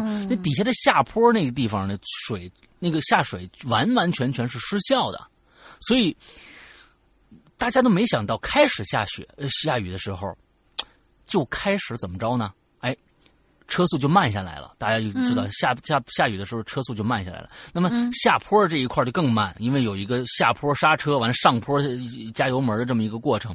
下车下坡这一块就更慢。没想到短短半个小时，水就没过车顶了，最下面的。短短半个小时，下面在最低洼的那个地方的那个车就已经没过车顶了。那一次，那一次非常非常的恐怖。完了之后，我在回家的那条路上呢，其实是整个也是因为有一条是下往下走的一个低洼的一个路段，整个全部没没掉了。完了之后根本就过不去车，在那儿排水，完了又来了各种各样的那个抽水的设备，完了人工来抬下来，才把那一段水全部排出去，才能过车，就花了五个小时。对，就是这个样子。所以其实没什么乐在其中的，这事儿是你没摊上，你你你是这个。但是我觉得南方、北方的这种排水系统毕竟还是不太一样，毕竟南方它雨水比较多嘛，是不是？对于这些我觉得就是有的时候可能是吧，就是说南嗯方的可能在对雨水的规划可能更好一些。毕竟他们每啊年可能都要来一下，什么就是这个呀、那个呀，什么什么风啊之类对的。对，嗯完了之后，你像今年的房山，整个那一块儿那个山体坍塌，整个那块儿的公路就全部掉下去了。那个视频不知道大家看到没有，非常恐怖。呃，但是今年下这么大雨，室内还好，所以就是说，可见已经因为那一次的突发事件，呃，就北京市区内的哎做了很多的改善了。对，再也没有见到桥下积水这样的一件事情了。可能个别还有，但不是那种大面积的桥下积水。我觉得，起码起码就是说，呃，在城市规划上还是有有很大的进步的。对、嗯 o k 我们今天最后一个啊，小龙蛋，嗯，两位主播好，第一次留言，希望被读到。嗯，小龙蛋就确实第一次见到。我要讲两个小故事，都是和我老公一起外出的时候遇到的。虽然呢没有直面神秘的力量，但至今找不到解释呢。嗯，嗯她叫小龙蛋，我觉得她应该是这样一个女孩啊，一个这样的一个人设啊。嗯，嗯第一件事呢，是我们去参加大学同学的婚礼，订的酒店房间在二楼，我们找了两圈都没有找到门牌呢，最后呢，在走廊尽头找到了。你这又是尽走廊尽头啊！本该是一面墙壁的地方，生生造了一个小房间，名副其实的尾房啊！好伪啊！啊，我这心里觉得就就是不舒服啊。但老公不以为然呐，啊，老公也不听归隐人间，哪哪知道这些事这事儿啊，是吧？我想、想着两个人一起住，嗯，也没有什么好怕的呢，嗯，哼哼哼哼，所以我们就没换房。第二天呢，我们就退房回家了啊？什么意思啊？是没发生什么事吗？啊，我们就退房回家了。几天以后，我想到那一晚。突然发现啊，我竟然想不起来我们睡觉前发生的事儿了。我操，这这这这这这这是什么什么意思？我突然想不起我们啊睡觉前发生，只记得回到房间和第二天早上的事儿，之间的记忆竟然是一片空白。睡的什么枕头，盖的什么被子，一概不知。我和我老婆、我老公睡前肯定是得说说话吧，看看手机吧。我还有点洁洁癖，我还认床。每次住酒店呢，都会注意被子和枕头。入睡也不是那么快，但是我真的是一点儿都想不起来了。嗯，我就马上去问我老公啊，我老公是一个记忆力超强的人呢，但凡经历过的事儿，他都记得清清楚楚。但我问他的时候，他明显愣了一会儿，然后告诉我，他也想不起来了。我们两个人都失去了一整晚的记忆，想想真有点奇怪。你们俩人赶紧看看身上有没有什么针眼儿啊，什么之类的这东西啊，说不定你们被那个外星人拉去做实验了啊！哎，互相看看啊，嗯，有没有什么啊什么细小的发丝一般的疤痕什么之类的啊？嗯好吧，嗯。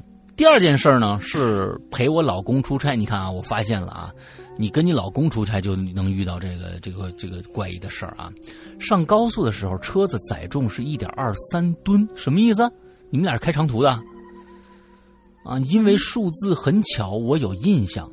我们是当天去当天回，下高速的时候呢，我无意间看了一下载重，一点四八吨。看来他们他们俩人是夫妻档开开开那个那个长途车的。有我可能，也许吧。我陪我老公出差啊，那不是，那可能不是，那没解释没解释清楚啊。我只给老老公看，我们对视了一眼，我老公说了一句话让我汗毛倒竖啊。他说：“哟，这好像是多了三四个人的重量嘛。”啊，我们没有带东西回去。汽油也少了，怎么算也不可能差这么多呀。我们一路唱着歌壮胆啊，回去以后呢，谁也没提这件事儿。我想大概是秤坏了，但是这个梗啊还蛮特别的，可以作为恐怖素材。事情讲完了，主播辛苦了，祝《归影人间》越办越好。其实啊，我特别想采访，就是跑夜路的长途司机。嗯，因为我觉得他们一直是跑夜路。你想北京这个啊，那对这个外外地的这个这个打打的车都有歧视，呃，白天不准上什么，白天不准上五环，好像还是上六环，还是怎么着的啊？完了之后呢，都是跑夜路，很辛苦啊。完了很辛苦，完了之后有个时间段吧，那早上是几点以前，晚上是几点以后。对，完了，估计遇到的事儿呢也是很多，因为他们一直是在旅途当中的，所以我认为，真的，如果有一个，呃，长途车司机给咱们写故事，那才真是名副其实、名副其实的在什么什么途中呢，每天都是干的这件事情啊。我也认为，就是说，真的是啊，有些人认为就是大卡车司机有时候真的没素质啊，确实是，但是呢，能给我们写这个故事的，如果真有卡车司机的话，一定是老司机啊，这个非常非常。啊，有素质的好司机啊，啊，对，嗯嗯，OK，好，我们今天的故事全部讲完了。OK 呢，在我们结尾的时候呢，再跟大家介绍一下我们呃这个良心的这个我们的 APP 的会员会员制啊，希望大家呢有有时间可以去呃购买一下。OK。呃，之后那个我们的 A P P 的，现在目前来说只有苹果版的啊。我刚才在前面也说了，我们现在的新版苹果版和安卓版的这个工程师呢，因为家庭家里的问题，老婆生孩子，所以最近呢没有办法投入工作，所以可能我们这 A P P 可能还要往后拖一拖啊。但请大家谅解，尤其是安卓的，因为苹果的还是有用的啊，你苹果还是能用的，一直是用老的版本。那呃，大家如果想加入我们的会员呢，就可以下载我们的苹果 A P P。A P P 啊，在 App Store 里面可以搜索“归影人间”，就可以下载这个 A P P 了。之后呢，我们的嗯，其实现在我们看来，我们的呃会员制其实是为会员全新量身定制的一个内容，全新内容里面百分之七十的内容都是跟外面的所有的内容都不一样的。所以有很多人问我们买你的会员是不是就所有的故事都能听了吗？不是，而而是我们会员专区的内容是为会员量身定制的。啊，跟我们外面放出的一些一些东西是完全不一样的。当然有重合，但是呢，百分之七十是外面听不到的。所以请大家注意啊，不要再问说，哎，我是不是买你这个就通吃啦？你们那里面什么的节目我都能听啊？不是。啊，呃，是我们会员的，是我们为会员量身定制的很多节目啊。我们现在假如大大家进去以后呢，其实能听到很多很多的独立的独占故事，会员独占故事。比如说《屌丝道士》现在已经更新到第五部完了，完了之后还有《高智商犯罪》的后两部，完了之后还有呃什么什么失控啊，还有什么就前一段时间的那个那个啊开窗户那事儿啊，那那个啊，嗯嗯。世人公寓六零二啊，什么之类的啊，各各种各样的故事，还有我们两位主播的专区啊，还有呃一个怪藏的这么一个栏目，真的，大家进去以后，你那个节目量会吓死你的啊！这个对，就就购买会员本身就是一个很恐怖的事儿啊，嗯，而且我们这，而且嗯。而且我们是日日更新啊，每天都有更新，各种栏目的不停的更新。完了之后，而且我们啊，这个呃进去以后，你就会发现呃有大量的节目是是你估计你半年之内你都听不完的一个一个量了已经啊。所以我非常良心，每年只要二百三十八元啊，一天一块钱都不到，所以是非常呃。超值的一个会员服务了，OK，好，那就是这是呃，那么如何购买呢？首先你，APP 上就可以直接购买，但是苹果要拿走百分之三十。那么现在呢，我们还有个更好的一个方式，请大家加一个微信啊，就是“鬼影会员全拼”，“鬼影会员全拼”这样的一个微信，是我们的英子在负责的，是他是官微君。那么加了以后呢，呃，他会呃呃这个给你直接呢通过微信付款这样一个方式啊通呃。给你加入会员，另外呢，还能直接把你拉进我们的 VIP 群里边去，啊，完了之后呢，呃，但是微信这个加会员是其实有一个弱点就是不能实时加，不是你大家也都知道，你你想添加一个好友的话，他可能一天两天他看不着的话都不会去理你的，对不对？那么我们英子也有我们自自己的工作，所以呢，大家不要再像上次有一个女性女性鬼友啊，现在已经加着进进来就就上来就骂，啊，上加你们你们架怎么那么大呀？嗯，那个加你们会员怎么那么难啊？什么之类上来的。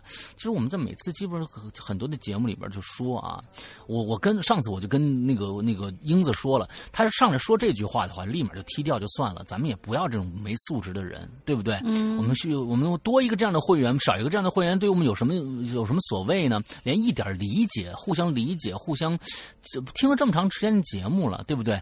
啊，嗯这个没必要上来就就开始就是直接谩骂啊！就我认为呢，就是谩骂。你们什么素素质啊？你什么素质啊？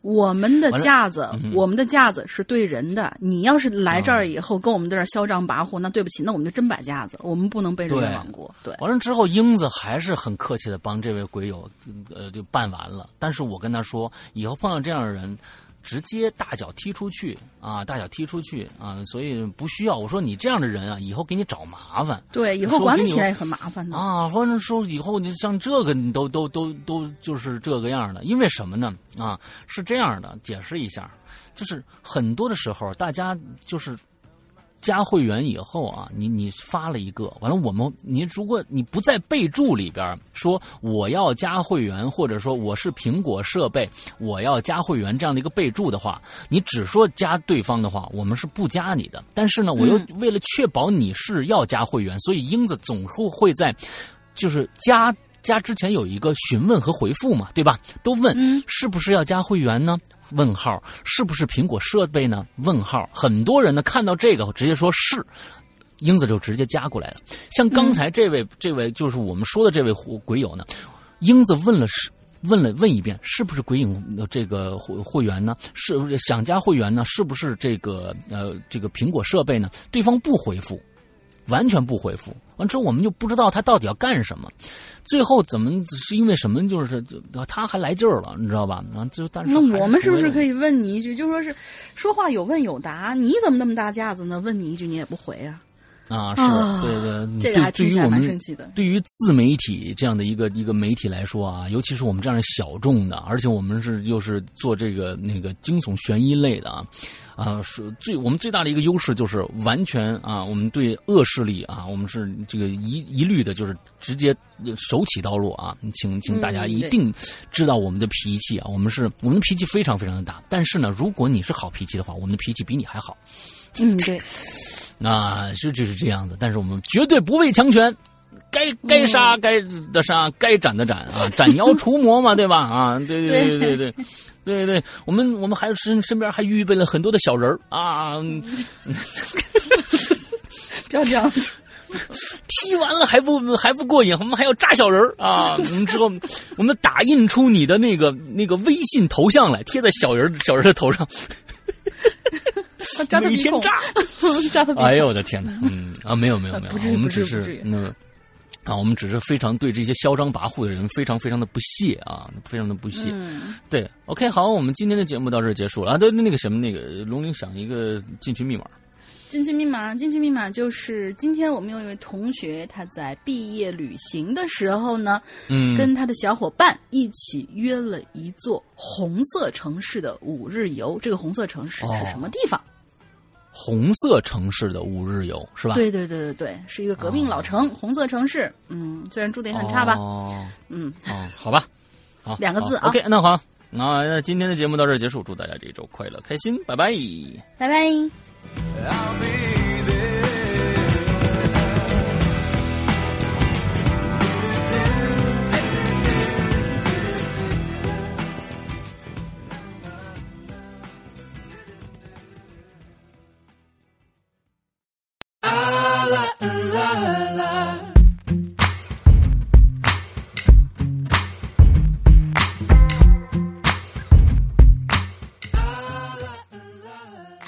Hello，各位亲爱的宝宝们，周一快乐！欢迎大家收听这期每周一歌，我是永远不爱你们的大玲玲。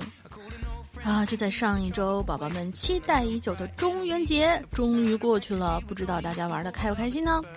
呃，这位同学，请不要挑我的话茬儿。我不是说鬼节很开心，而是鬼节前大家在《扬言怪谈》的跨页直播里玩的开不开心？根据当时在场人数突破几千来看，应该是玩嗨了，对吧？但是大家要注意了，我们传统中的鬼节是过去了，但是阴历七月，也就是鬼月，可还没过完呢。如果本身对这些比较有禁忌的同学，还是要注意安全，早早回家，大玲玲保佑你哦，嘿嘿。今天给大家带来好听歌曲的同学，他的邮件署名是用户名。嗯，对，就是用户名，所以这就解释了为什么他给我们带来的这首歌叫做《空》，天空的空。个人感觉这位同学的声音很像陆毅，反正希望大家也会喜欢这首歌吧。